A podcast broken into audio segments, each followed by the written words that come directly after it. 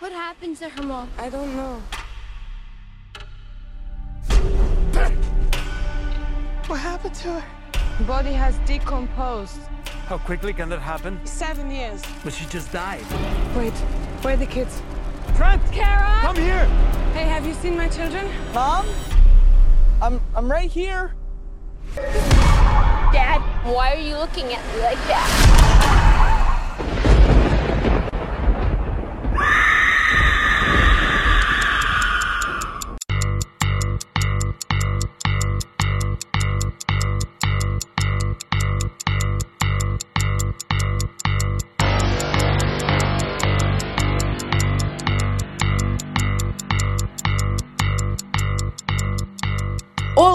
Bem-vindo ao Esqueletos com Osteoporose.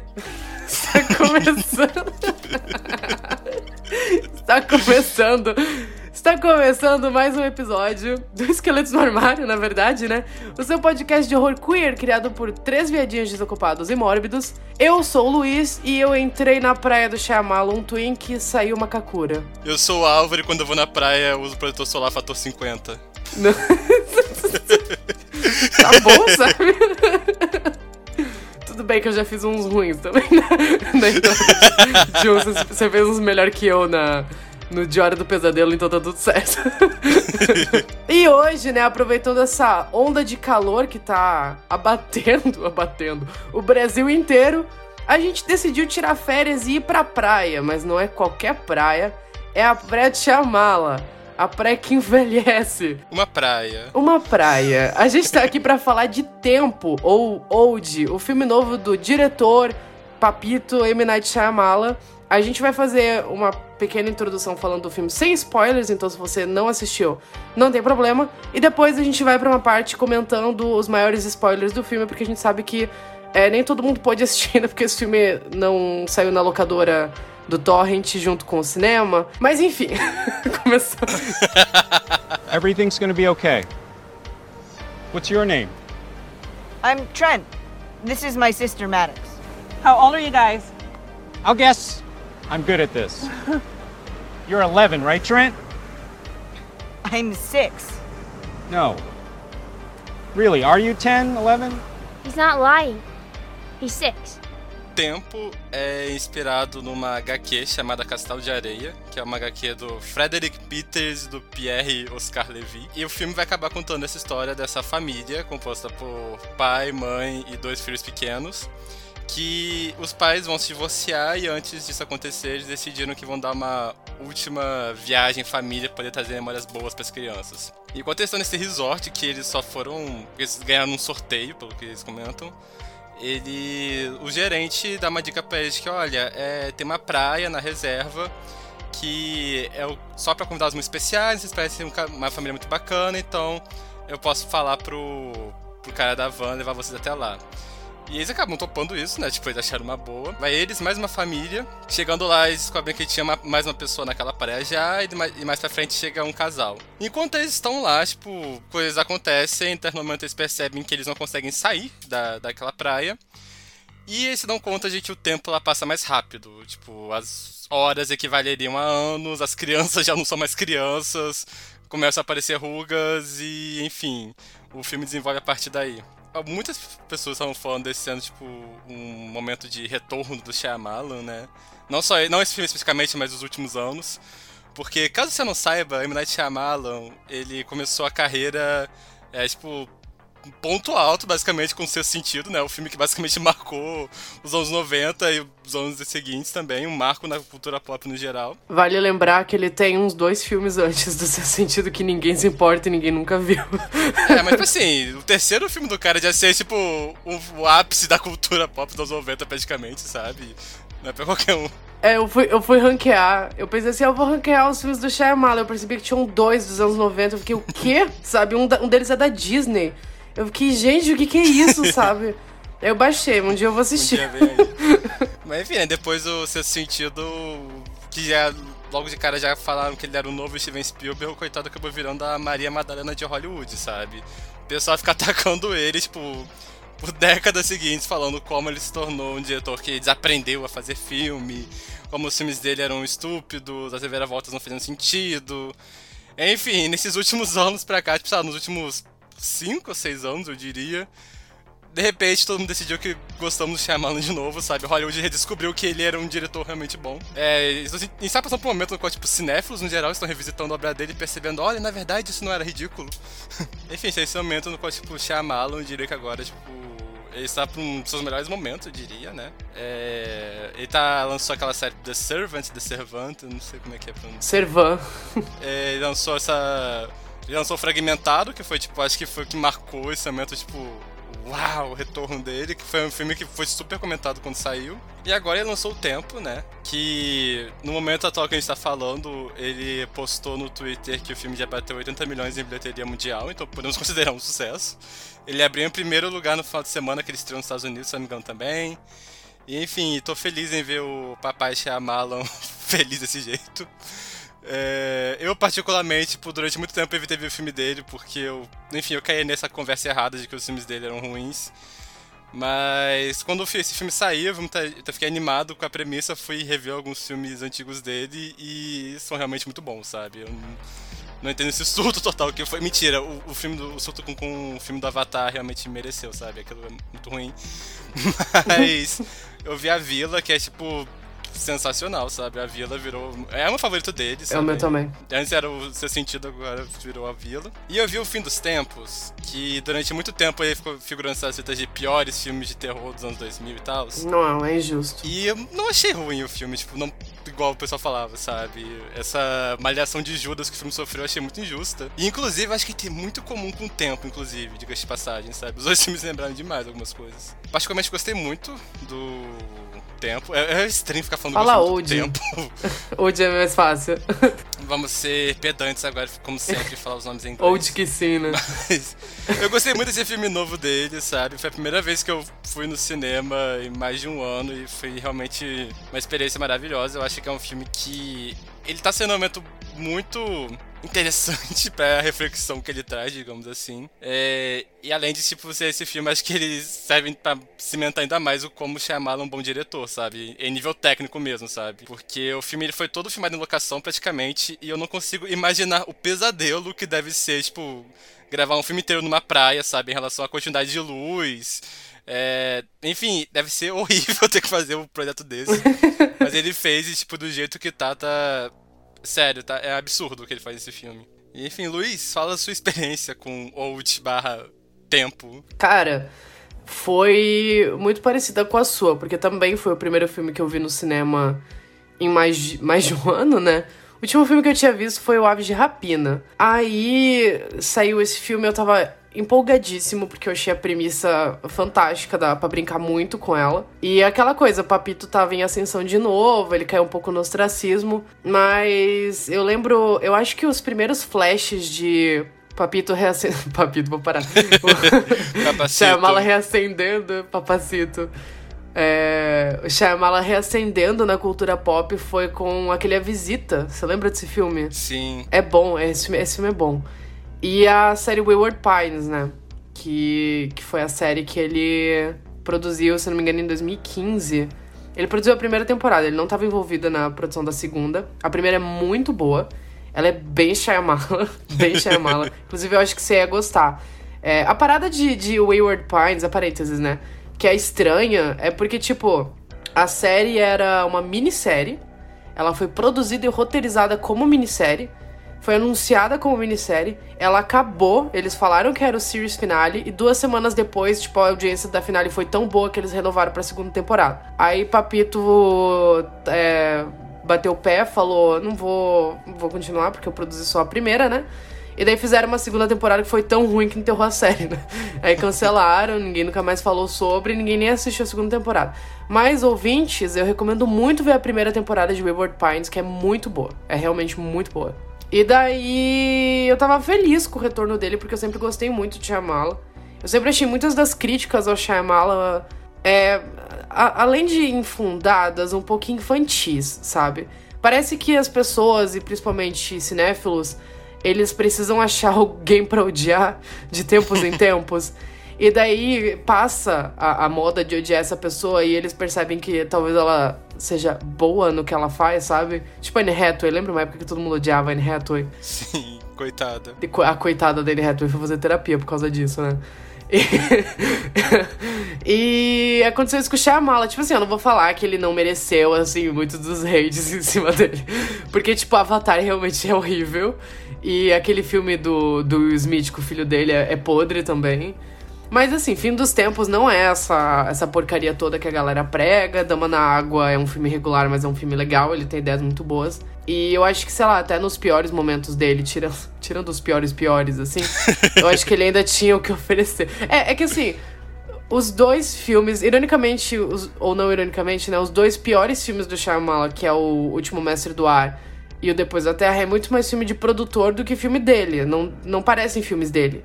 Todos os outros, os filmes que tem a cara dele, eu acho que eles ainda têm algo a oferecer. Até o fim dos tempos, que ele é meio tosco, ele ficou camp, galera, revisitem. A cena do Mark Wahlberg falando com a planta é legal. Ver esse filme, tipo, no mundo pós-Covid ficou muito mais aterrorizante, sabe? Eu tava vendo o pessoal, tipo, Sim. fugindo do vento, tava assim, nossa, relatable, sabe? É, envelheceu bem. Mas enfim, aí o filme estreou no cinema, só estreou no cinema, né? Não foi estreia simultânea, como 90%, 99% dos filmes que estão saindo no cinema ultimamente. É, e eu acho que isso vai mudar agora que a Scarlett Johansson destruiu a indústria. e, enfim, eu gostei muito desse filme. Eu tenho ressalvas, eu tenho críticas, tem coisas que eu não gosto tanto nele, mas a gente vai falar um pouco mais na parte com spoilers. Agora, mais dando um geralzão, eu, eu vejo esse filme como um reflexo de duas coisas, sabe? Tudo bem que ele não é uma história original, ele é baseado numa HQ, eu não li HQ, sabe? Mas eu acho que mesmo assim, a, a produção desse filme, o jeito que ele é, ele conversa muito com duas coisas muito específicas, que é o momento atual que a gente vive. Talvez esse seja um dos filmes mais perfeitos para falar um pouquinho sobre a nossa relação com o tempo, sabe? Sem querer pegar esse trocadilho infame, sabe? E, e vida e morte, sabe? Aprender a lidar com as coisas. É, e também eu vejo ele muito como um filme de um diretor que está envelhecendo. Já passou por muita coisa na carreira dele, já falou sobre muitas coisas. E ele é um filme com muito coração. Ele é, ele é só coração, esse filme, na verdade. Não é um filme de terror, ele é assustador, ele é tenso, ele é, ele é meio maldoso em vários momentos. Ele é bem maldoso em vários momentos. Mas ao mesmo tempo ele tem coração. E ele me parece muito um momento de, de reflexão. Ele parece um filme de exorcizar demônios, sabe? Parece que o Shyamala tá exorcizando algumas das coisas que ele passou, pensou durante esses últimos anos da vida dele, ele estar envelhecendo, ele ver pessoas que ele ama envelhecendo, né? Enfim, esse filme, desde que eu assisti ele, ele só cresceu pra mim. Porra, que puta filme, sabe? Que puta trabalho. Sim, total. E assim, fe- feliz pelo chefe. É, sabe, tipo, a gente tá num momento no qual a gente já tá há mais de um ano em quarentena, tipo, vamos bater os dois anos quase. E é uma recorrência, tipo, que eu vejo, tipo, de amigos e conhecidos reclamando, comentando sobre a quarentena, né? É sobre essa sensação de tempo perdido, né? Tipo, de nossa, dois anos se passaram, tipo, eu não fiz nada, dois anos eu acabei perdendo. E essa é uma sensação muito forte, sabe? Tipo, eu imagino que você e ouvinte também tenha passado por isso. E esse filme vai falar justamente sobre esse desespero de sentir o tempo passar e você não conseguir fazer nada, sabe? Só que o Shyamalan, ele o único diretor que eu sinto- atual que eu consigo comparar com ele é o Mike Flanagan, porque os dois têm essa coisa dos dois terem. Serem diretores que eu acho que são muito sentimentais na forma com que eles veem terror no geral, sabe? Tipo, o terror eles é uma coisa que é sempre muito, tipo, melancólica, uma coisa que é muito. É, é assustadora, mas ao mesmo tempo é uma coisa muito triste, melancólica, mas os dois também têm uma visão muito esperançosa, eu diria, sabe? Os dois têm uma esperança muito grande nos relacionamentos dos personagens, na forma como as pessoas podem se unir para enfrentar situações, mais horríveis que elas sejam. É, embora, tipo, os dois têm tipos de filmes muito diferentes, mas acho que isso liga eles, sabe? Tipo, o Flanagan ele vai muito pra essa. É um terror mais classicão, eu diria, sabe? O- os filmes dele, da, a série da Netflix dele sobre Casa Assombrada é bem gótico classicão. Enquanto que o Shyamalan vai pra essa coisa mais filme B, sabe? É filmes B muito caros que ele faz. Mas eu sinto que os dois têm essa ligação muito forte, serem diretores que eles se importam muito com... Não, não necessariamente se importando com os personagens, mas eles têm um apego muito grande para os personagens e eles têm esse apego muito grande pela forma como os personagens são capazes de se unir para enfrentar situações e como o terror pode mostrar como pessoas podem se unir para enfrentar traumas e tal. E enfim, acho que talvez por isso são diretores que eu particularmente gosto muito. Tipo, eles não são diretores que eles são, tipo, muito cínicos ou coisa do tipo. Eu nunca tenho necessariamente algo contra diretores cínicos, tá? eu adoro o terror meio cínico também. Mas sei lá, acho que eles têm visões sobre. É...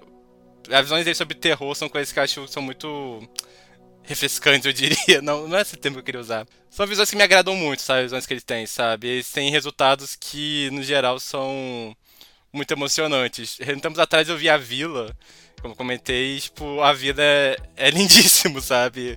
Eu fui esperando é uma coisa mais folk horror. Ele é meio folk horror, eu diria. Mas ele é muito mais, tipo, sobre essas relações personagens. É um filme que acho que tem muito essa questão desse trauma pós-11 de setembro, sabe? Essa coisa de é, superar traumas enquanto uma, um, um, grupo, enquanto uma coletividade e tal. E esse aqui é basicamente uma história de uma família, né? Tipo, fala como pessoas diferentes vão lidar com a ideia de envelhecer, a ideia de que pessoas que você ama é, vão desaparecer da sua frente a qualquer momento. É, ele basicamente condensa o que é uma vida, na experiência de uma vida, em basicamente um dia, sabe? E obviamente tem resultados muito intensos. E para além dessa questão mais sentimental, o que eu gostei do filme, tipo, o que eu mais gostei do filme é como o Shyamalan pega essa premissa. Eu não sei até que ponto é coisa dele, até que ponto é coisa do quadrinho, vou deixar isso claro. Mas o filme em si, uma coisa que eu gosto muito é como ele pega essa premissa que é, tipo, é uma praia no qual pessoas envelhecem e ele explora todas as possibilidades possíveis com ela, tipo, todas, sabe? O filme ele. Eu não sei nem o que explicar, sabe? Sem dar spoilers. Mas, tipo, tem situações envolvendo gravidez, situações envolvendo ferimentos físicos, situações envolvendo doenças que pessoas podem desenvolver ao longo da vida e tudo isso, tipo, concentrado em um espaço muito curto, que é, torna tudo muito intenso, sabe? E, cara, tem pelo menos umas três cenas que eu sabe, tava quase rasgando a poltrona de tanto que eu tava agarrando ela, sabe? Sim. Eu gosto, eu gosto que ele não só aproveita todas as possibilidades que você, é, pessoa que está assistindo o filme, poderia pensar do tipo, o que aconteceria se alguém transasse, engravidasse nessa praia, sabe? Tipo, ele vai lá e ele faz, sabe? É, mas como ele aproveita situações que você não esperaria também desse tipo de filme. Eu, sei, eu acho que eu sei exatamente os três momentos que você. É, são bem chocado. claros. Eles são bem claros, assim, porque foram os que eu também. Eu tava assistindo e eu tava, gente, para, sabe? porque você tá indo nisso. tava me deixando muito angustiado. Tem um momento lá perto do final que é, é, é meio que o clímax do filme, né? E, mas ele tá um pouquinho no meio do filme. Não sei, a gente vai explicar um pouquinho isso depois. A gente vai falar sobre isso depois, que é, pra mim é um dos problemas do filme. Mas é um momento em que dois personagens estão surtando. E é horror perfection, assim, pra mim ali o, o Shyamalan, ele prova como ele é um puta de um diretor bom que sabe construir tensão. E ele não sabe só construir a tensão do momento em que ele tá fazendo as coisas acontecerem, como ele consegue construir desde o começo do filme as relações para fazer sentido o que os personagens estão fazendo naquele momento, sabe? E é muito desesperador, é muito assustador e é tipo. É, é cinema purinho, assim. E, tipo, assistindo no cinema, assim, eu tava assim minhas nádegas tinham abraçado a poltrona, sabe? eu, tava, eu tava muito tenso assistindo essa porra. Eu tava, que nem você falou, eu tava, tipo, arrancando o um pedaço de couro da poltrona, porque eu tava com as unhas, assim, porque eu tava muito tenso, muito apavorado assistindo esse filme. Esse filme é muito assustador e, e eu gosto como ele consegue passar o desespero dos personagens e ele consegue não apenas causar desespero em você pelo que você tá vendo no filme, mas pelas possibilidades do que vai acontecer e do que pode acontecer com os personagens também. Porque eu, eu gosto dos personagens, eu acho eles bem construídos e bem construídos o suficiente para você se importar com eles, você entender algumas das ações deles e você também começar a ficar preocupado pela possibilidade do que pode acontecer dado que o filme já apresentou ao longo dele é, cara, é, é, um puta trabalho de roteiro, assim, principalmente, do filme. Não só roteiro, mas, tipo, o filme ele é muito bem filmado, sabe? Até pessoas que odeiam o Shyamalan admitem que ele filma muito bem. E eu acho, tipo assim, eu fico tão feliz que esse homem caiu no mundo do terror, sabe? Porque ele sabe explorar muito bem o que mostrar e o que não mostrar, sabe? Isso. E uhum. nesse filme aqui, ele explora isso de um jeito que é perfeito, quase. É, ele comentou no Twitter, tipo, uma lista de filmes que serviram de inspiração direta para ele para fazer o, Old. Um deles era o tubarão. E, enfim, tipo, embora o filme não envolva criaturas aquáticas, dá pra perceber, tipo, que ele, que ele vai muito pra essa coisa, tipo, de o que você não tá vendo é tão assustador quanto o que você está vendo, sabe? Tem uma cena é, específica, tem várias cenas, na verdade, tipo, as crianças, por exemplo, como retratar o envelhecimento delas, ele basicamente deixa elas muito escondidas, é, deixa ela, é, elas tipo, em segundo plano, embaçado, muitas vezes.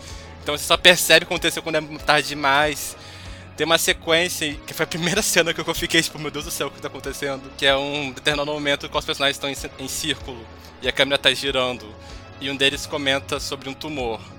E a câmera, tipo, só que assim, ah, eu tenho sei que é um tumor benigno, tipo, tem 3 centímetros. Só que à medida que a câmera vai rodando, vai mostrando a cara dos personagens assustados, e quando passa de novo pro personagem que comentou do tumor, a gente já vê meio que uma bola na barriga desse personagem. Aí quando vai passando, eles começam a comentar, nossa, tá aumentando, tá ficando enorme. Aí nós comenta assim, nossa, no tamanho de um melão, quase você não tá vendo, porque a câmera tá, tipo, tá rodando, você tá vendo só as expressões horrorizadas deles. E quando chega nesse personagem, o personagem já tá caído, sabe? Tipo, tem vários momentos assim ao longo do filme, e é algo que só vai, tipo, uhum. intensificando cada vez mais. Ah, vontade, sai da vontade de gritar vendo isso. tem, tem, tem momentos. É, eu, cara, ele, ele dirige muito bem. Esse filme, ele, ele podia ser, tipo, muito nojentão. Ele é um pouco nojentão, tem vários momentos assim. Mas eu acho que ele escolhe o que mostrar, porque eu acho que também violência demais desensibiliza o público. Então ele escolhe exatamente o que mostrar e como mostrar para tirar o, o, choque e as sensações que ele quer te causar. O jeito que ele filma algumas cenas, às vezes, eu acho que seria mais desesperador do que mostrar. A cena da gravidez, é, eu achei tão sim. fantástico que a menina tá, tipo, cai, que ela cai no chão, você vê a barriga aumentando e ela tá, tipo, desesperada, e tá todo mundo desesperado, e você tá desesperado assistindo. E daí a mãe dela sai correndo e a câmera vira enquanto tá acontecendo a ação e ele filma a mulher correndo a praia inteira, desesperada, enquanto você escuta os gritos no fundo. É muito tenso, é uma forma muito boa de resolver isso, porque também imagina seria algo praticamente impossível de você conseguir filmar aquilo que tá acontecendo. Só que ele filma de um jeito em que você vê o desespero da mulher de fugir daquela situação porque ela não sabe como reagir àquilo. Então você tem um, uma, um soco duplo de desespero porque você tá preocupado com a menina, mas você também tá um pouco cagado porque a mulher simplesmente vazou saiu correndo de desespero do que tá acontecendo, sabe? Esse filme é muito bom. Meia hora falando Esse filme é cinema filme é purinho, bom. assim. Cara, é que esse. Eu realmente, quando eu tava assistindo, eu tava assim, gente, que negócio bem filmado. E eu, as crianças crescendo é muito bom. Quando ele, elas estão lá e daí de repente você só vê Aí você para de ver as crianças e você só vê as pessoas vendo as crianças. Aí a mãe estranhando, e daí ela vai pro marido, ela fala tem alguma coisa estranha com as crianças, e ele não tá ouvindo ela, porque ele tá preocupado com o cadáver. E daí eles estão lá brigando, e ela volta, ela fala, querido, tem alguma coisa estranha com as crianças. E daí quando ela volta, você vê ela tentando, ela mexendo no, na cintura do filho, e daí a bermuda não serve mais.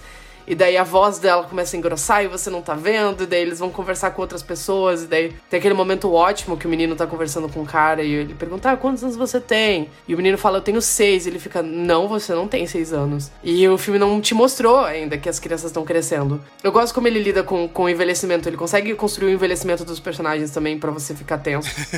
não, a direção de atores é muito bom, tipo, porque enfim, os atores fazem os adultos, eles fazem os adultos até o final, né? Tipo, só com maquiagem de ruga mesmo.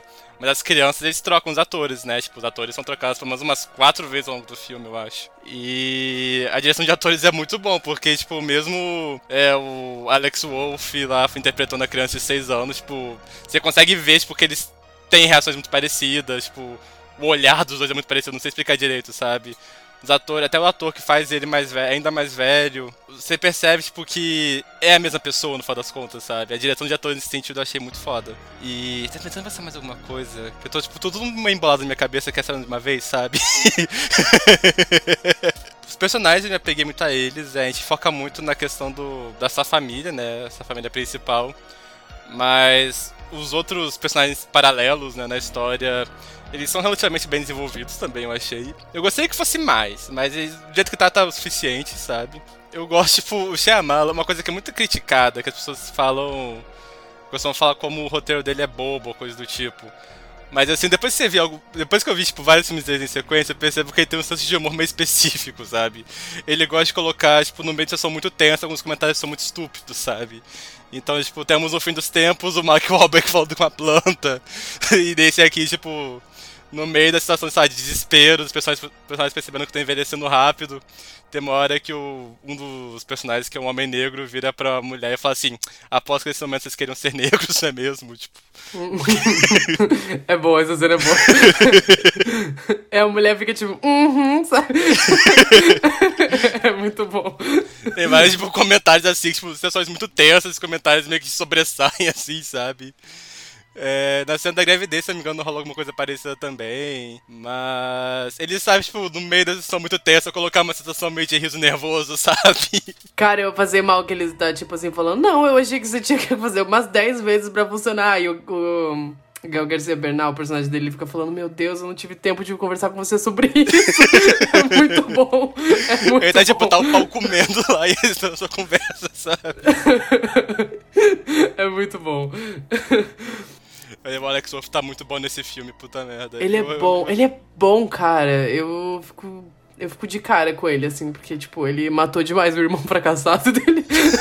Ah, coitado. Mas ela achava que ele ia ser mó One Hit Wonder por causa da hereditária, mas fico feliz que ele tá cunhando o caminho dele aí, porque ele realmente tá muito bom nesse filme. Sim, o elenco desse filme ele é muito cabecinhas premiadas, né? E principalmente o elenco jovem, assim, eu- eu- ele, ele juntou três dos maiores atores em ascensão do momento, assim, do, pra fazer o elenco jovem. É, tudo bem que, tipo, a Elisa Scalene, ela é muito secundária no filme, ela quase nem tem tempo de fazer muita coisa. Ela tá bem, mas bem daquele jeito, porque ela não tem muito com o que trabalhar. A personagem dela é bem unidimensional, né? E tudo bem, ela precisa ser, porque ela tinha, tipo, três anos, sabe? o filme inteiro. Ah, mas, tipo, tem a Elise Scalene, tem a Thomasin Mackenzie, a Thomasin Mackenzie que tá, tipo, super em ascensão, ela tava no Jojo Rabbit, e agora ela vai estrelar o filme novo do Edgar Wright, o Last Night in Soho. O próprio menino do Hereditário, que eu esqueci o nome, Alex ele mesmo. e o elenco de, de adultos também. É uma galera muito, muito boa. É um elenco muito bom que ele reuniu nesse filme. Eu não gosto muito da mulher que faz a mãe. Eu sei que todo mundo adora ela, mas eu acho essa mulher chata. E eu, não sei, ela tem uma cara que é- me passa antipatia, sabe? Eu não gosto dela.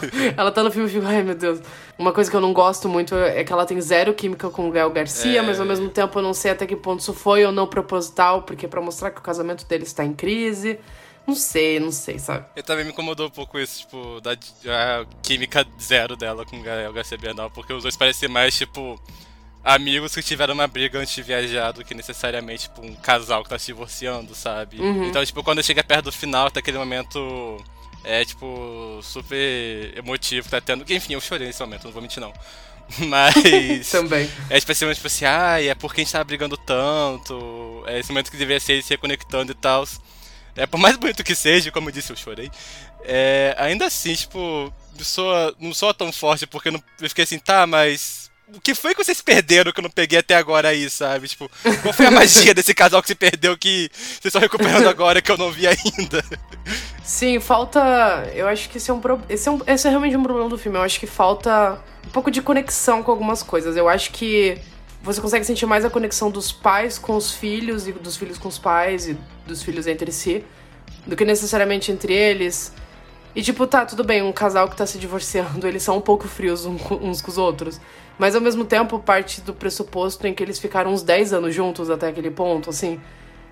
Talvez até um pouco mais. Então você fica. hum, Vocês não deveriam parecer tão estranhos um pro outro nesse, nesse ponto. E quando eles vão se reconectar, falta o, o afeto que, que o filme deveria ter te dado pra você sentir mais, sabe? Aquela cena. Enfim, é uma cena muito boa. Eu acho que é uma cena.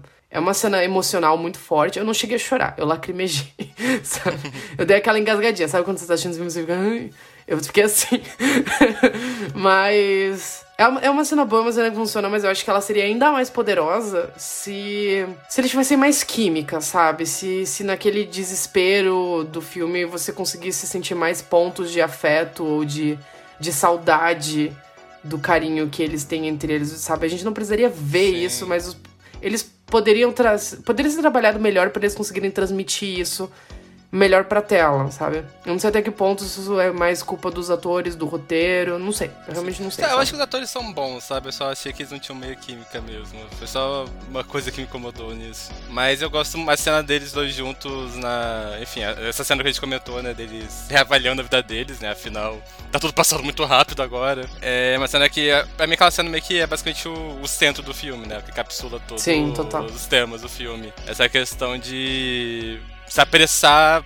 Eles estão se apressados, mas estão chegando nesse ponto que eles percebem que estão no final da vida. É, de reflexão em relação ao que é mortalidade ou não. É, não só uma questão tipo, sobre o tempo passado. É falar sobre o tempo, é falar sobre mortalidade de alguma forma, no final das contas, né? E é uma Uhum. cena que eu acho muito forte, uma cena que eu acho muito bonita, ainda mais, tipo, enfim, nesse momento no qual estamos todos tendo que lidar com uma situação de luto coletivo, praticamente, né? Que é esse mundo do Covid, essa pandemia toda. E é uma cena que eu gostei da forma como ele. De essa cena ser lidada de uma forma tão sensível assim, sabe? Até porque antes disso tava muito dedo no cu e gritaria, sabe? O filme tava, tipo, sem parar, uma desgraça atrás da outra. O diretor explorando todas as formas horríveis que ele poderia fazer naquela praia. Pra ele dar uma parada tipo, e focar, tipo, tá, mas e agora, sabe? É, e como família agora, como vamos lidar com isso? É uma cena que achei tão bonita. Eu acho tão bonita a forma como o filme basicamente, como eu disse, ele basicamente representa é, uma vida em um dia, né? Então, a gente vai pra ver né, no começo, é basicamente as crianças o tempo todo rodeando os pais. À medida que eles vão envelhecendo, eles vão meio que literalmente se afastando dos pais, né? Tipo, eles vão tipo, interagindo com as pessoas da ilha. Da ilha não, né? Da praia. Onde é que achei ilha? Mas. Interagindo com as pessoas da, da praia. Aí, perto do final, enfim, que já seria um momento relativo à idade, tá ele, eles próprios cuidando dos pais agora, sabe? Eu acho, tipo, ver a forma como isso vai escalando é algo que é tão, tipo, bonito, sabe? É algo que. Como eu disse, o filme todo vai mais crescente, dando no cu, gritaria, desespero. Só que eu acho que ainda assim consegue lidar com isso de uma forma que eu achei muito bonita. Sim, vamos falar de spoiler. Quero comentar umas coisas. Daqui pra frente, se você não assistiu o filme, escute por sua conta em risco. Tá bom. eu gosto. Eu, eu gosto. Eu, eu fiquei. Cara, Eu a gosto- cena dos braços. A cena dos braços. É muito. Aquilo, ali- aquilo ali fez o Jundito chorar de, de orgulho. Nossa, sabe? assim, eu lembrei total de Uzumaki vendo aquilo, sabe? Cara, Aquela- é muito tenso. Quando eu percebi que ele ia pra isso, eu fiquei, não, ele não vai fazer isso, sabe? Quando a pedra cai no braço dela e ele cura de uma forma que fica todo Fiquei torto pra tortado. trás. Ah. Ai, daí a mulher fica se quebrando toda, e depois você percebe que é porque por causa do lance do cálcio no começo, porque ela tinha falta de cálcio, sabe? E eles estavam oferecendo cálcio pra ela. É, meio nossa, bobo. Eu passo- passo- é tipo, tem coisas muito bobas no filme, realmente, sabe? Eu vi muita gente falando que o filme era bobo, o filme era burro e tal. Tipo, eu não concordo muito. Mas ele tem coisas bobas, mas ao mesmo tempo não teria como resolver de outra forma. Algumas das coisas no filme. E não teria como contar de uma forma que não ficasse meio. "Ah", sabe? Quando você tá pensando depois. Mas essa cena em si é muito boa. A cena do tétano é fantástica. Aquilo ali é horror perfection. Eu gosto como esse filme ele vai muito pro body horror. Em vários momentos, assim. Ele vai. Ele vai fundo nisso. O filme, pra mim, como eu disse, o Shyamalan, eu sinto que ele vai muito precisado de fazer filmes B, que são com orçamentos muito grandes, sabe? Então, tipo, eu sinto que ele não tem muita pretensão de fazer uma coisa que pareça, tipo, um terror muito elegante, sabe? Depois desse sentido, ele partiu muito pra essa vibe de fazer filmes B muito caros. Então, justamente por isso, tipo, essas coisas que pessoas falam que são mais toscas, eu acho que tá super condizente com a proposta do filme, sabe? É um filme sobre uma praia que tá fazendo pessoas envelhecerem, sabe? Não- Eu fico feliz que ele foi pra esses lados muito absurdos. É bem essa coisa de aproveitar as possibilidades da coisa, sabe? E eu, eu gosto. Eu gosto como o filme ele toma liberdades ao longo dele, sabe? É, eu, eu acho que ele toma liberdade demais no final. Mas. É, uma das coisas que eu queria comentar e tal, porque, tipo, obviamente, quando. eu- a gente fala muito no Leatherbox nessa porra desse podcast, mas vai ser de novo, sabe? Quando, quando a gente vai gravar, a gente vai ver o que outras pessoas estão falando sobre. Eu fui ler algumas críticas, eu fui ver alguns vídeos. E esse filme ele tá bem 8 ou 80. Ou você gosta muito dele ou você odeia muito ele, né? Achei E daí. É, né? o Faz contas. Shyamalan, né? Basicamente a carreira inteira dele é assim. E eu acho, eu tava achando muito engraçado quando eu tava lendo umas críticas, ou vendo algumas coisas, ou vendo a galera surtando, porque tem uma galera que, tipo, que odeia o Shyamalan, o Shy- Shyamalan, o Shyamalan, Tipo, que é muito histérica, sabe? Tem umas pessoas, sabe, tipo, o Sim, a... Como é que ele falou? Facção criminosa de fãs do Shyamala. Eu gosto Ah, muito desse uh. termo. Mas eu acho muito, muito engraçado que as pessoas adoram pegar no pé de Shyamala umas coisas bestas, assim. E eu acho que esse filme é uma parada. Não é necessariamente algo que me incomoda, só é o que eu acho engraçado. Como esse filme, ele é tipo o Shyamala no momento trauma, traumatizado dele, sabe? É ele, tipo, sei lá, ele passou tantos anos da vida dele vendo gente estúpida, sendo estúpida na internet, que ele meio que tentou fechar umas pontas que não precisavam ser fechadas nesse filme. Tipo, tem realmente uma cena em que eles começam a debater sobre crescimento de unha e de cabelo, sendo que foda-se, não precisa, Sim. sabe? Foda-se, caguei pra lógica da coisa. É uma praia que as pessoas envelhecem, você não precisa me dar um motivo pra isso acontecer. Eu acho que isso explica demais, se enfraquece um pouco, porque você fica tá bom, sabe? E não é natural, é, tipo, ela toma a conclusão muito rápida do porquê que não cresce unha e cabelo. Isso é muito. Você vê que é muito trauma, assim, do Shyamala, ele provavelmente estava escrevendo. Não sei se isso vem da HQ. Pode vir da HQ, eu posso estar errado. Mas do tipo, sabe aquela galera. Aquela galera estúpida mesmo. Eu vou falar, gente, desculpa. Mas é estúpido. Liguei pessoal do tipo. Por que o short do Hulk não rasga, sabe? É, a- o, o pessoal do. E se tivesse passado um avião em cima da vila no filme É Vila? Eu não sei se meu pau usasse óculos, sabe? Tipo,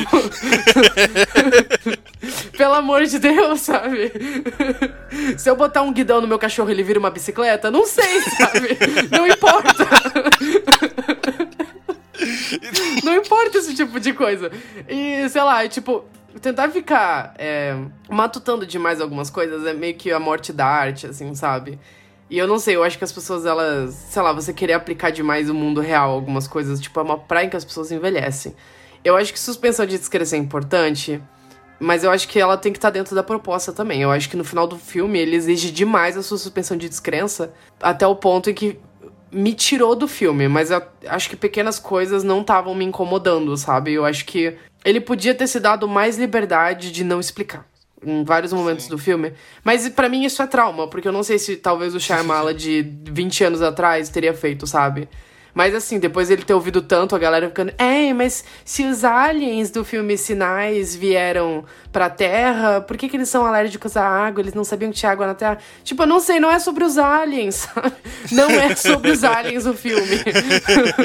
é sobre fa- aquela família. Se você tá, tipo, tentando tirar a lógica dos aliens, meu anjo, você não viu o filme. Porque cinema, no final das contas, é sobre emoção, é sobre sentimento, sabe? E sei lá, eu, eu achei engraçado, assim, que é, é, é super o momento do Shyamala, tipo, ele provavelmente tava escrevendo um roteiro e ele ficou...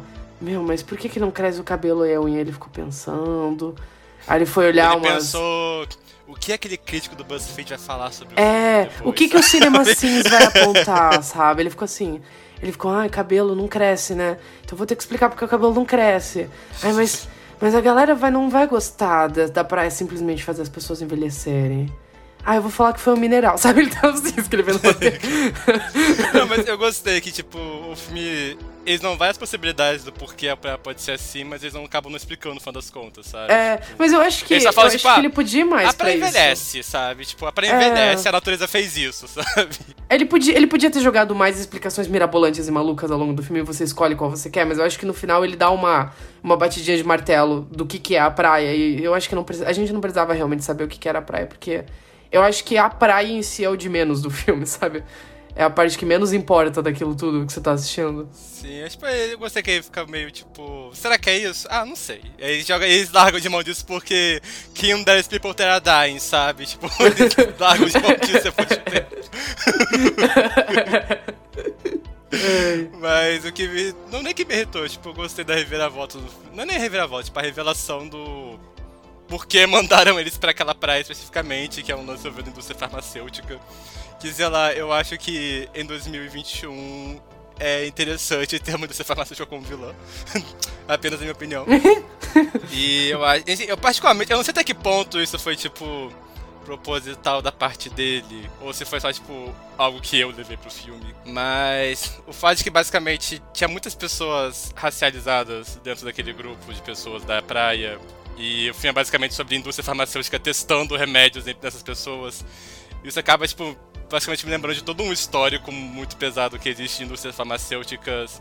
É, não farmacêutica, não indústria farmacêutica quesito, mas de experimentos que foram feitos com pessoas racializadas ao longo do tempo, sabe? E isso tornou todo o filme muito mais pesado nesse quesito, sabe? E, enfim, isso praticamente achei que isso acrescentou uma camada interessante pro filme, sabe? Eu achei interessante ver, tipo, ele explicando que ele escolheu especificamente aquela mulher porque ela tinha epilepsia, aquele cara porque ele tinha um negócio no sangue, sabe?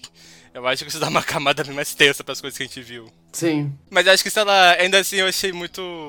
Eu achei. Embora, tipo, eu tenha gostado disso. é, E eu gostei que o filme mostra os personagens escapando, porque, enfim, eu acho bom ter esperança em 2021. Mas a cena, especificamente a cena do helicóptero, eu achei burra, sabe? Eu não gostei daquela Não. cena, daqueles exatos três minutos finais, porque parece, sei lá, final de filme do Velozes e Furiosos, sabe? Porque. Até aquele momento, os personagens estavam muito cientes, tipo, do todo o horror existencial que estavam envolvido naquela situação, que era tipo, a gente perdeu a nossa vida inteira, sabe? Eles comentando, tipo, ai, eu nunca tive um baile de formatura. Ai, é, a minha tia não vai, vai- agora vai receber um cara de 50 anos como sendo o sobrinho dela. Aí depois eles jogam, tipo, meio com uma piadinha, tipo, hehehe, minha família não vai me reconhecer, tipo, amigo. e assim, sabe? Eu gostaria que mantivesse a esperança, ele assim, sem tirar o peso do que a gente aqui agora. Eu. Antes da gravação, a gente tava falando sobre como. A gente tem que parar de, tipo, ficar tentando aplicar em filmes o que a gente queria que eles fizessem. Em filmes e arte no geral, livros, séries, qualquer coisa. Qualquer arte que você vai consumir. A gente não tentar ir tanto pra coisa do que eu queria que fosse, mais pro que, pelo que ele é. Tentar entender mais as coisas pelo que ele é e não pelo que ele poderia ser.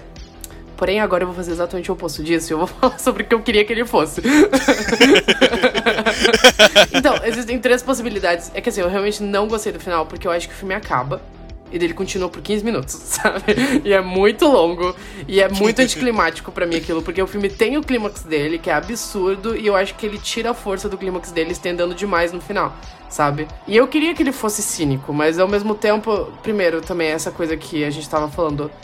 Talvez seja bom não ter cinismo, porque o momento que a gente tá e sobre o que o filme fala, talvez cinismo destoasse um pouco do, do ponto do filme, né? E a gente já tem muitos diretores cínicos atualmente também. Como eu falei, eu adoro cinismo, mas eu acho que é bom ele dar esperança no final, sabe? Ele não, não ser tão é, negativo, não ser um final tão pessimista. Ele dá um- uma coisa meio agridoce pra você no final. Mas eu acho que ele, além de ser agridoce, ele luta contra o próprio tom do filme pra tentar ser feliz. E eu acho que não funciona, sabe? Eu. Tem três formas que eu gostaria que o filme fosse pensando assim, porque, por exemplo, tem o final cínico, que quando eu tava vendo o filme no cinema, quando cortou pra indústria farmacêutica, a galera tava lá no laboratório aplaudindo porque eles descobriram o remédio pra epilepsia, eu achei foda. Eu falei, caralho, se o filme terminar agora vai ser foda, mas é mais porque eu, porque eu queria o impacto do final, sabe? Como eu falei, se o filme acabasse ali, não combinaria com o resto do filme, não combinaria com o tom do filme e o clímax do filme, que é aquela parada super bonita e emocional e depois ir pra uma filha putice do caralho, sabe? É, tem a outra forma que seria legal de terminar o filme, que é ter essa cena do farmacêutico e o filme terminar no momento em que as crianças. A gente não precisaria ver ela, só ele entregando o caderno pro policial e o filme acabasse ali. Porque você viu que as crianças conseguiram sair de lá e tal, e você tem uma esperança pro futuro. Cara, quando estende pra aquela cena gigante, gigante deles lá no lobby do hotel e eles falando quem eles são e as pessoas, tipo. E a música, tipo, aquela música super emocionante. Eu fiquei, gente, são só dois adultos, sabe? Não tem como as pessoas terem pego aquilo tão rápido. Ali, o filme tá forçando a minha suspensão de descrença demais, porque todo mundo compra essa história absurda muito rápido, sabe? E. Uma coisa é a ação maluca do filme, é o filme num, num ritmo frenético. Eu acho que se ele quebra um pouco o tom e ele me tirou do filme, porque eu fiquei, ah, não, sabe? E eu queria que ele acabasse ah, esse finalzinho aberto, sabe? Das crianças chegando e entregando o caderno pro policial. E você sabe que elas conseguiram sair de lá. E, mas ao mesmo tempo elas perderam toda a vida delas. Você ainda tem um impacto do twist, que não é bem um twist, mas é um twist do, do, da, do lance da indústria farmacêutica. É uma revelação do lance da indústria farmacêutica, que não é necessariamente um twist, mas é um, um motivo para os negócios estarem lá. É uma crítica muito boa, uma crítica muito válida. Ainda conversa com o resto do filme, mas eu acho que não, ele não forçaria tanto a barra, sabe? E eu acho que tem uma outra forma que, pra mim, eu acho que eu provavelmente daria cinco estrelas pro filme, que é o filme não fazer questão de se explicar em nada, sabe? Eu acho que seria legal também. Se, tipo, simplesmente fosse só as pessoas chegando na, praia e surtando, eu acho que o filme fica- seria tão forte se ele acabasse na cena do castelo de areia. Ah, essa cena é linda. Das crianças construindo o castelo de areia e a menina falando assim: "Ah, Eu ainda me sinto como uma criança. Será que todo adulto se sente como uma criança? Eu achei tão lindo. Eu acho que se o filme tivesse acabado ali, eu teria achado lindo. Porque é um final triste, tipo, eles vão morrer, você sabe que eles vão morrer. Mas ao mesmo tempo eles estão de boa. Eles estão, tipo, serenos com isso. Eles já entenderam que a vida deles acabou nesse ponto, eles só estão aproveitando os últimos momentos deles juntos. Porque eu tava achando muito bonito o desespero da mãe, num ponto do filme em que você entende que ela tá desesperada por querer passar tempo com os filhos dela, porque ela sabe que ela não vai ter mais tempo com os filhos dela, ou com o marido dela, ou. Sabe? Porque, tipo, eles estão. Eles estão. Eles estão envelhecendo, né? É. É, eles não têm saída. E daí, tipo, aquela coisa da, da reconexão entre eles, deles entenderem que eles vão morrer, eles vão morrer logo. E eles não gastarem esse tempo final da vida deles simplesmente putos ou indignados ou desesperados, sabe? Eu acho que teria uma serenidade no filme terminar com as crianças fazendo castelo de areia e exatamente nessa frase, tipo, ah, você acha que todo adulto se sente que nem criança? E pra mim, se o filme tivesse terminado ali, teria sido lindo, sabe? Não precisaria do, da criança amiga lá no começo, ou a coisa do, da dubiedade do, da indústria farmacêutica do mal. Eu acho que se o filme só fosse a experiência da praia e, e- e as pessoas entendendo a finitude da vida e o processo de envelhecimento como algo natural. Porque eu acho que o filme vai muito pra isso também, sabe? Tipo, envelhecer é natural. Como você vai lidar com o fato de você estar envelhecendo é problema seu. Você tem dois, dois, dois caminhos aqui. Você pode en- enlouquecer completamente, que nem alguns personagens fazem, ou você pode aceitar e aproveitar o, o máximo que você puder esses últimos momentos e entrar em paz com você mesmo. E eu achei isso muito bonito, principalmente em vista do último ano, porque eu acho que no momento que a gente tá agora, é, é- é meio deprimente eu falar isso, mas eu acho que esses últimos dois anos da vida de todo mundo mostrou como envelhecer é importante, sabe? Sim. E parece que virou uma meta envelhecer, infelizmente. É, eu perdi bastante gente no último ano, sabe? Eu fui bastante afetado por essa pandemia. Dois amigos que eram muito importantes pra mim acabaram falecendo e dois nas casas do 20 anos, dos 20 anos. O meu melhor amigo morreu ano passado com 22 anos. E daí você fica naquela coisa do envelhecer é uma meta, virou uma meta, assim, principalmente no momento agora que tem tanta gente morrendo. Eu não tô falando que pessoas que morrem jovens é muito mais triste do que pessoas que morrem mais velhas, sabe? Mas virou uma meta de você conseguir viver a sua vida bastante e longo, sabe? Tipo, tô num momento agora de, principalmente do meu luto, de entender que eu quero envelhecer. Eu quero passar pelo processo da velhice. Sim. Eu acho que o filme resgata muito isso. Eu tava, quando eu tava assistindo, eu tava pensando nisso e, e eu acho que é importante. Muita gente vê o envelhecimento como uma punição e não necessariamente é. Ele é só um momento da sua vida e você tem que aprender a lidar com isso e entrar em paz com isso agora. Enfim, né? Deu, deu pra entender onde eu quero chegar. E eu acho que teria sido forte pro filme terminar naquela cena das crianças na praia fazendo castelo de areia muito por causa disso. Eu acho que evoca. Essa cena evocou muito esses sentimentos em mim. Esse sentimento de entrar em paz consigo mesmo entender que a sua vida vai acabar logo, ou não, sabe? E entender que a sua vida tem finitude, a vida dos seus pais tem finitude, tudo vai acabar em algum momento, envelhecer natural. Mas no final das contas, você sempre vai ser uma criança, de um, um jeito ou de outro, sabe? E isso é muito bonito. E eu achei lindo quando eu tava assistindo o filme. Foi outro momento que eu lacrimejei assistindo. Eu queria que o filme tivesse ficado ali, porque eu acho que teria sido muito mais forte pra mim, pelo menos. Mas ao mesmo tempo, não fui eu que fiz o filme, né? Então. Não, eu gosto de todos os momentos dos personagens refletindo sobre isso, sabe? Porque o filme, ele é mais é basicamente sobre os personagens percebendo que eles a, a mortalidade deles de alguma forma, sabe? E tem vários momentos personagens dando estalos ao longo do filme, que são os momentos que pra mim, além óbvio dos momentos mais tensos, né, de dedo no cu gritaria, momentos que me marcaram muito, sabe? É o momento da mãe comentando que ela ela tinha tido um ex-namorado no passado e que agora, no meio da situação toda, ela começou a pensar nele por alguma razão. Ela nem gostava muito dele, mas estava lembrando muito dele. É o momento que a personagem comenta que ela precisava sair dali porque ela tinha brigado com a irmã dela e ela tinha uma briga feia, só que agora, em via dos acontecimentos, ela percebeu que era uma briga muito estúpida, não fazia sentido, ela queria fazer os laços, coisa do tipo. É um filme que eu acho que, como eu disse, ele comenta muito com a gente nesse momento, como ele falou, porque a gente tá olhando pra mortalidade agora de alguma forma, né? A gente tá é, lidando com eles de uma forma que acho que a gente não lida há mais de um século, sabe? Acho que desde a Primeira Guerra Mundial a gente não deve lidar com algo nesse nível. Sabe, acho que o Shyamalan lida com uma forma muito bonita, mostrando o quanto é desesperador, mas ao mesmo tempo como existe, enfim, como existem possibilidades de laço, sabe? Ele é um diretor que ele é muito esperançoso nesse sentido. Existe uma serenidade nisso também, sabe? É, tipo, eu sinto que ele vê muita sensação de que o cinema pode de alguma forma ajudar pessoas a se ligarem umas às outras, sabe? E ele mostra isso no filme, ele, eu sinto que ele quer passar pro espectador também essa possibilidade de alguma forma. E como ele, tipo, esse é sendo um ano no qual, tipo, a gente tá longe de muitas pessoas, sabe? Mesmo que a gente não tenha perdido no sentido das pessoas terem falecido, a gente tá longe fisicamente delas de alguma forma. Nós perdemos pessoas, a gente conhece pessoas que perderam outras pessoas de alguma forma. E, sabe, acho que esse filme tá dando muito falando pra você, tipo, é, dando esse espaço pra gente repensar um pouco a situação toda, sabe? Como você comentou. E sei lá, eu acho, acho que ele soube de forma bonita com isso, sabe? Eu, eu acho que o cinema fantástico no geral dá muita margem pra gente poder lidar com esses sentimentos que eu acho que a gente não conseguiria lidar num cinema que fosse mais realista, digamos assim, sabe?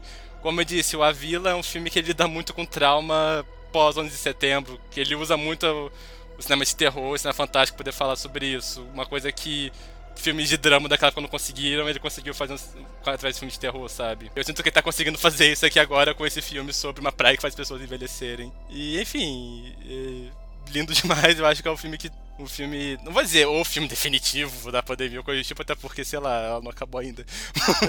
Mas. de nervoso.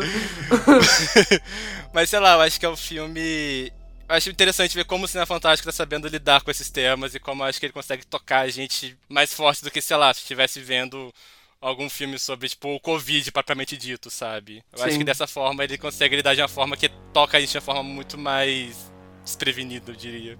Uhum. E mais bonita. Eu achei tão lindo aquele momento da do, do casal, eles têm a DR na praia, e daí, só que eles estão ficando velhos. O marido tá ficando surdo e a esposa cega, não tem isso? Não, é o contrário. Ah, tá. O marido tá ficando cego, a esposa surda. É. E daí eles estão conversando na praia e tem todo o lance da traição e do divórcio entre eles. E daí eles já estão bem velhinhos nesse momento e o personagem do Gal Garcia Bernal, ele vira pra esposa e ele fala: "Por que, que a gente tava brigando mesmo, sabe?" Porque no final das contas não importa. Muitas dessas coisas, sabe? Tipo, tudo bem, realmente importa na, na nossa vida, no nosso dia a dia, mas é é muito essa coisa do não perder tempo. E o filme vai muito pra isso do tipo, no final das contas, sabe? No final de tudo, não importa, sabe? Esse tipo de coisa não importa. O que importa é os amigos que fazemos pelo caminho. Pelo caminho. não é sobre a praia, é sobre os amigos que fizemos pelo caminho. Começa a tocar trem bala, sabe, agora, sabe? Não, é sobre coisa- ter coisas do mundo pra si. Mundo pra si. que inferno. Posso falar mais uma coisa que eu lembrei agora? Fale, pode uma, falar. Uma piscadela que ele dá no, no filme que eu achei muito engraçado. Um conhecido que tinha visto o filme comentou numa forma meio vaga na internet que tinha um momento desse filme que lembrava o Violência Gratuita do Michael Haneke. E o Michael, no sentido de colocar o espectador como cúmplice do que tá rolando. Aí eu fui o filme esperando que ter alguma reviravolta, igual aquela do controle remoto do Violência Gratuita. Quem viu Violência Gratuita vai saber o que eu tô falando. Não tem, mas o lance é que o Shyamalan, ele faz uma figuração nesse filme, né? Como o personagem que tá dirigindo a van. E o lance é que no final, os personagens ficam comentando que tem, eles veem que tem alguém lá no final observando, alguém no topo das montanhas observando. E eles comentam umas coisas tipo assim, ah, quem seria o sádico que estaria vendo isso? Quem estaria se divertindo vendo uma coisa dessas? E no final a gente vê que era ele, o Shyamalan, que tava observando o tempo Sim. todo, sabe? Com uma câmera. Eu amei Achei, isso. tipo, uma brincadeirinha tão divertida essa, sabe? Ele tá, tipo, se colocando no lugar da pessoa sádica que tá vendo aquilo tudo e colocando você também junto nisso, né? Aham. Enfim, eu achei uma brincadeirinha engraçada que ele faz isso. Aham, eu gostei também. Eu achei muito legal. E como eu disse, o Shyamalan tinha postado no Twitter um tempo atrás sobre filmes que inspiraram ele a fazer... Filmes que inspiraram ele em Old, né? Aí na lista tinha o Walkabout, do Nicholas Roeg, tinha o Piquenique na Montanha Misteriosa, o Tubarão, do Spielberg, como eu já falei, o Coroneco, que em português ficou Gato Preto, e o Anjo Exterminador, do Luiz Buñuel. Nesse, dessa lista eu só vi três, né? Mas hoje mais cedo, né, tipo, eu vi o Antes-Terminador do Buñuel basicamente por causa disso. E, cara, é a sessão dupla perfeita, sabe? Então fica a dica pra vocês verem o Antes-Terminador, tipo, junto com esse filme. É, pra quem não sabe a história, é um filme enfim, é um filme dos anos 60 do Buñuel, que é sobre esse grupo de, enfim, de amigos ricos que um dia um deles convida os amigos a poder jantar na casa dele, né? Aí depois de jantar eles percebem que eles não conseguem sair daquele cômodo. Tipo, eles vão até a porta e eles param, eles não conseguem sair daquilo.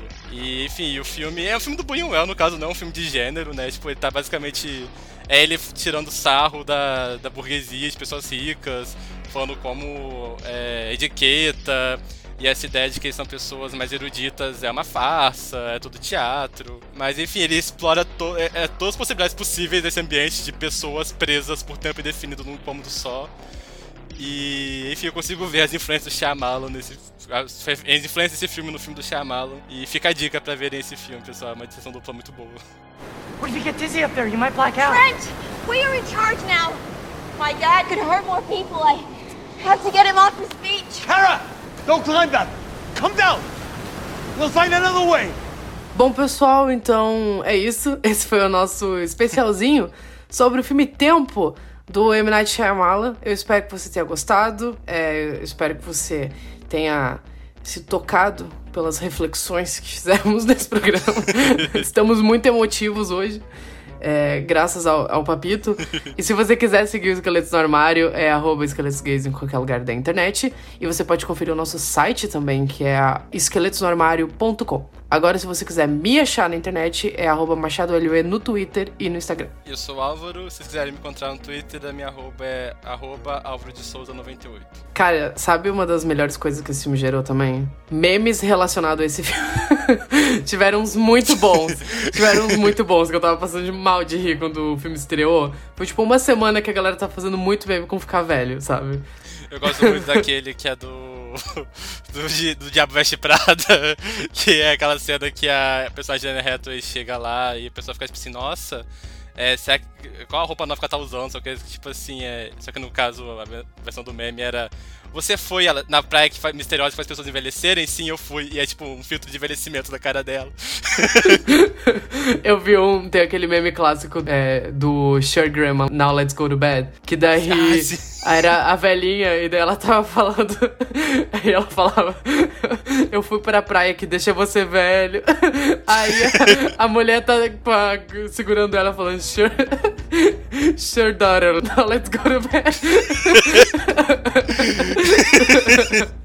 Cara, como é bom ser idiota, sabe? é muito sobre isso, cara.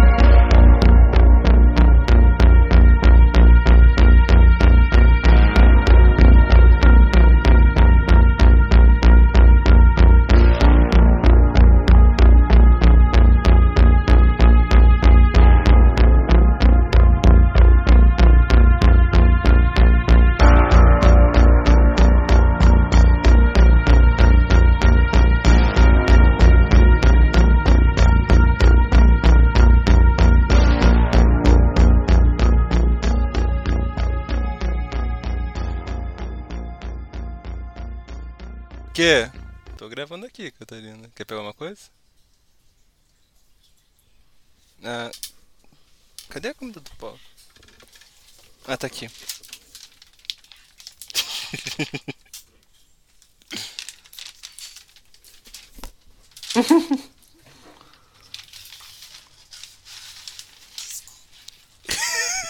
Não se preocupa, Catarina. Tá Eu disse certo. não se preocupa, Catarina. Tá Sim, ele sabe seu nome. Você falou.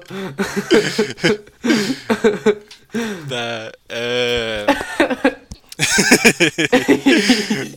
Mas.